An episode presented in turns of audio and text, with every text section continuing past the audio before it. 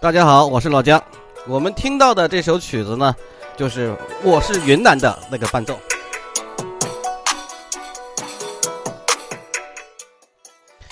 既然到了这个时节，几场雨过后，云南人最喜欢的日子就到来了。这个时候呢，既温暖又好吃，也是吃菌子的黄金时节。我们就来说一说云南菌子上发生的事情。每年的这个时候啊，其实就是云南人的试毒大会了。一个病房里头可能有十张床，八张床都是吃蘑菇进去的。他是云南，就是陷入了欢乐与痛苦并存的时光里。这些年里，每一年都有几百起食用野生蘑菇的中毒事件。随着云南去的游客越来越多，这几年已经增长到了数千起，每年也有几十个人死亡。但是，云南野生的毒蘑菇，或者说它野生蘑菇，到底有什么魔力呢？无它，太好吃了，唯美味尔啊！我们今天上的题图就是我们在云南吃的一个菌锅哈。吃的时候呢，这个服务员开把锅开了哈。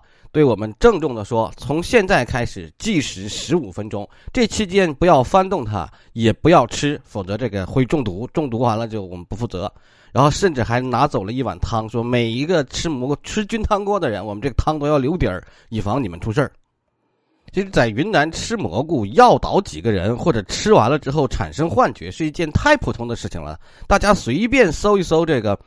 呃，这个云云南中毒蘑菇中毒这样的视频，你就会发现有人疯狂的这个找小人儿有人对着一个雪白的墙看了好几集奥特曼，有人有个女孩子认为自己是变成了一杯奶茶，叫了一个网约车，这个让网约车把她送去医院，一路绷着自己头。司机问他为什么你绷着头啊？我说我说这个姑娘就说：“哎呦，你车开的太快了，我怕我这杯奶茶洒了。”在我们的微博上有一个特别活跃的千万粉丝的大 V，他叫做博物杂志，是国家地理旗下的一个杂志的官微。他很早就发呃发过一篇声明。因为他在鉴别物种啊、鉴别这个动物方面、植物方面也有很深的造诣嘛，他发的声明就是不不鉴定野生蘑菇，因为野生蘑菇的种类太多太多了，很难分辨，一旦误食就容易发生悲剧。小到你看见小人一排小人跳舞，呃，大到就是这个人命就没了。好，老姜就简要科普一下，因为我也没有鉴别云南这当地毒蘑菇的这种群落哈。中国科学院昆明植物研究所有一个研究员叫做杨柱良，他说中国的野生食用菌有七百多种，云南四分之三都在云南，全国之首。在众多的野生菌中，哈，有可以食用的，自然也有毒，自然也有毒菌，哈。我国的毒菌估计有四百多种，云南的有毒菌呢，大概是两百多种。这其中有毒性不强的致幻蘑菇，也有能够致死的致病菌。所以说，别说是普通民众，就算是他们这些一辈子都跟都在跟植物打交道的人，也不可能完全分辨出云南的毒菌来。于是乎，民间就有一些识别毒菌和食用菌的传言，比如说颜色鲜艳的有毒啊。煮的时候用银器来看它黑不黑啊，来分辨某些呃分辨毒菌，但是这些方法只能分辨某一些毒菌，对另外一些毒菌是没有用的。要想靠几条简单的方法把几百种食用菌跟毒用这个毒菌区分开是不太可能的。我们随便来举几个，也免得这个大家去了云南玩的时候会产生这不愉快的这个经历。云南啊，只要你开车一进入云南境内，它的这个就会。不停的发短信给你，告诉你什么这个哪些蘑菇有毒啊，或者说是蘑菇要谨慎的吃啊。云南云南政府是天天发的，但是云南人最喜欢的，嗯，外面名气最大的应该就是剑手青了。剑手青是牛肝菌的一种，别名叫做红葱菌，它的真正的这个英文学名叫做小美。小美牛肝菌食用起来确实是非常非常非常的好吃。云南的蘑菇哈，他说一斤，其实这个按一公斤左右。我记着那个时候是一百二十块钱，见手青就是一公斤。它为什么叫见手青呢？就是它碰了它这个菌伞之后，按这接触了它的菌伞内侧，稍微用力按压，就会变成青色的。它的伤口就会变成青色的，它会引起幻觉和中毒症状，它就是我们常常说的见小人门票，它就是必须这个烹饪得当，烹饪这个完全熟。但是呢，你如果是有一两片儿没炒熟，或者说它生长环境不同，或者跟体质不同，最后人产生的毒性也不同。就是哪怕是同一种蘑菇，在这棵树采的没毒，说不定另外一棵树下有毒，一家人吃了都没事儿就一个中毒都有可能。这个是实在，所以说为什么好多博物学的大 V 们都不去鉴都不去鉴定云南蘑菇嘞？这都是这样的。先说几种不科学的鉴定方法啊。有人说这个颜色鲜艳的蘑菇，菌盖上有油突一个一个小疙瘩的那种是有毒的。其实不是，菌子的颜色跟毒性是没有关系的。可以吃的这个菌子啊，有人说老老姜，你为什么把这个蘑菇叫菌子？菌子就是云南人当地称呼蘑菇的蘑菇的这名字啊，就叫菌子。有不少毛颜色鲜艳的，比如说这个红汁乳菇啊、红黄鹅膏啊、喇叭菌呢，外表鲜艳，但是都可以食用。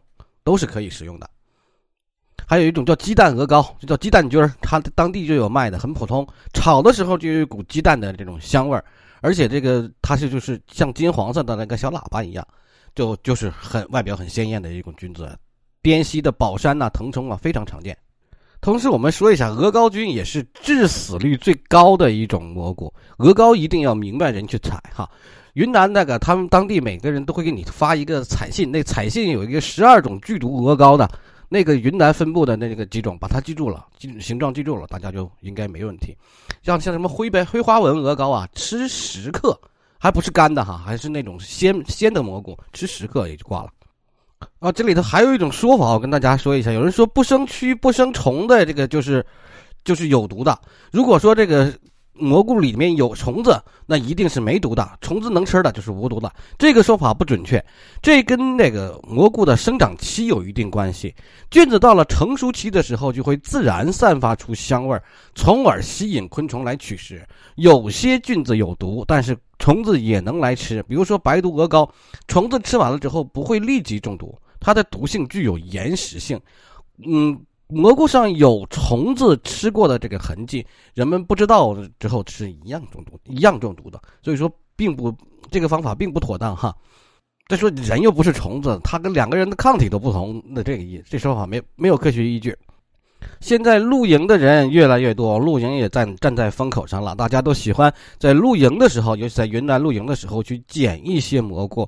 那也这里又有一个说法，说可以吃的无毒的菌子会长在。清洁的草地、松树或者栗树上，而有毒的这个蘑菇呢，往往长在阴暗潮湿的地方。这个也是完全没有道理的，这个只能说是一些经验之谈给它泛化了。比如说，鬼伞菌就生长在草原和旷地有动物粪便的肥沃的地上，但是它就是有毒的。一定要认清楚，大家自己手机没事平时就存着这个有毒的蘑菇的照片，不能以经验论啊。采蘑菇，尤其是吃蘑菇，千万不能以经验论。野生蘑菇圈圈太大，水太深。哎，有人说有鳞片的、有粘液的、有菌托菌环的菌子是有毒的，这个不太、不太也不太一样。这个有粘液的菌子种类很少，比如说粘盖二德膜，它表面就有一层透明的粘液，但是可以吃的。还有那个牛杆菌，新鲜那个乳牛杆菌表面就会有粘液，一摸都是粘手，拿不住的，它也能吃啊，那个还很好吃呢。有菌柄和菌环，哈，就外头有一层小环的那个金托和菌环，菌盖上有鳞片，这个是鹅膏属的识别特征，的的确确有这个识别特征，哈。呃，如果说你真的没什么把握的话，那么可以用这个方法，但是击中你可能就会错过了，因为击中差不多也长这样。哎呀，我大学的时候。宿舍有一个同学是那个云南临沧的，他带了一箱子这个罐头的油泡鸡枞，那是我们当年的下饭利器呀，真是好吃。还有一种这个叫用那个银针试毒、银器试毒的哈，很多电视、电影、电视剧里都出现，似乎这个是一种灵验的验毒方式。银器验毒的原理是银与硫化物产产生的那个黑色硫化银，古代做的砒霜啊，纯度不高。不含有那个少量的硫和硫化物，所以说用银器是能验得出来的。但是所有的毒蘑菇都不含硫或者硫化物啊，它不会让银器变黑，所以用银器鉴别毒蘑菇肯定不靠谱。但是有一种蘑，有一种只有一两种这个蘑菇叫做叶叶状耳盘菌，它是一个毒蘑菇哈，它的鉴定方法就相对简单，大家有机会网上搜一搜，像比如它会让大米、大蒜还有鸡蛋碰到的时候就会变黑，那个就肯定是不能吃了。另外，这里有一个重要的一个提醒哈，就是高温蒸煮不一定可以破坏有些毒蘑菇。毒毒蘑菇并不是说你给给它高温高温蒸煮了就消毒了。比如说这个剧毒鹅膏，就毒死人最多那个，你用高压锅压它一天，它的毒性也不会被破坏的。那个吃完了就不是这个见小人那么简单了，那个吃完了就躺板板了。这个小人见小人哈，常常是一种致幻蘑菇造成的，叫做小人国幻视症。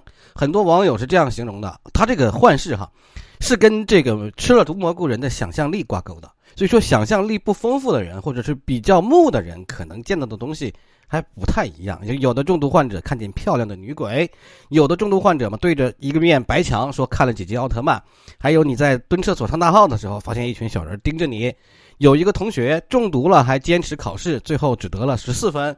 有人中毒后出门逛了一圈，偷了一条狗回来。大部分看见的小人呢，就是唱唱跳舞、唱歌跳舞、蹦蹦跳跳，还有什么见着龙的呀，等等等等。但是不要以为只是一个幻觉就那么简单，它有可能，比如说呕吐、胸闷、心悸，比如呕吐物可能会让你窒息啊，还有这些这个致幻蘑菇，虽然说看起来好像就是呃就是见了小人儿吧，没什么事情，但有可能会损伤你的肾脏。所以大家去云南玩、去云南旅游，一定要去这个它的菜市场。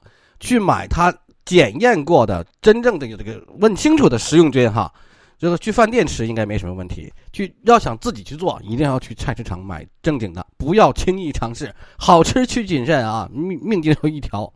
好，感谢大家的收听，我是老姜，再见。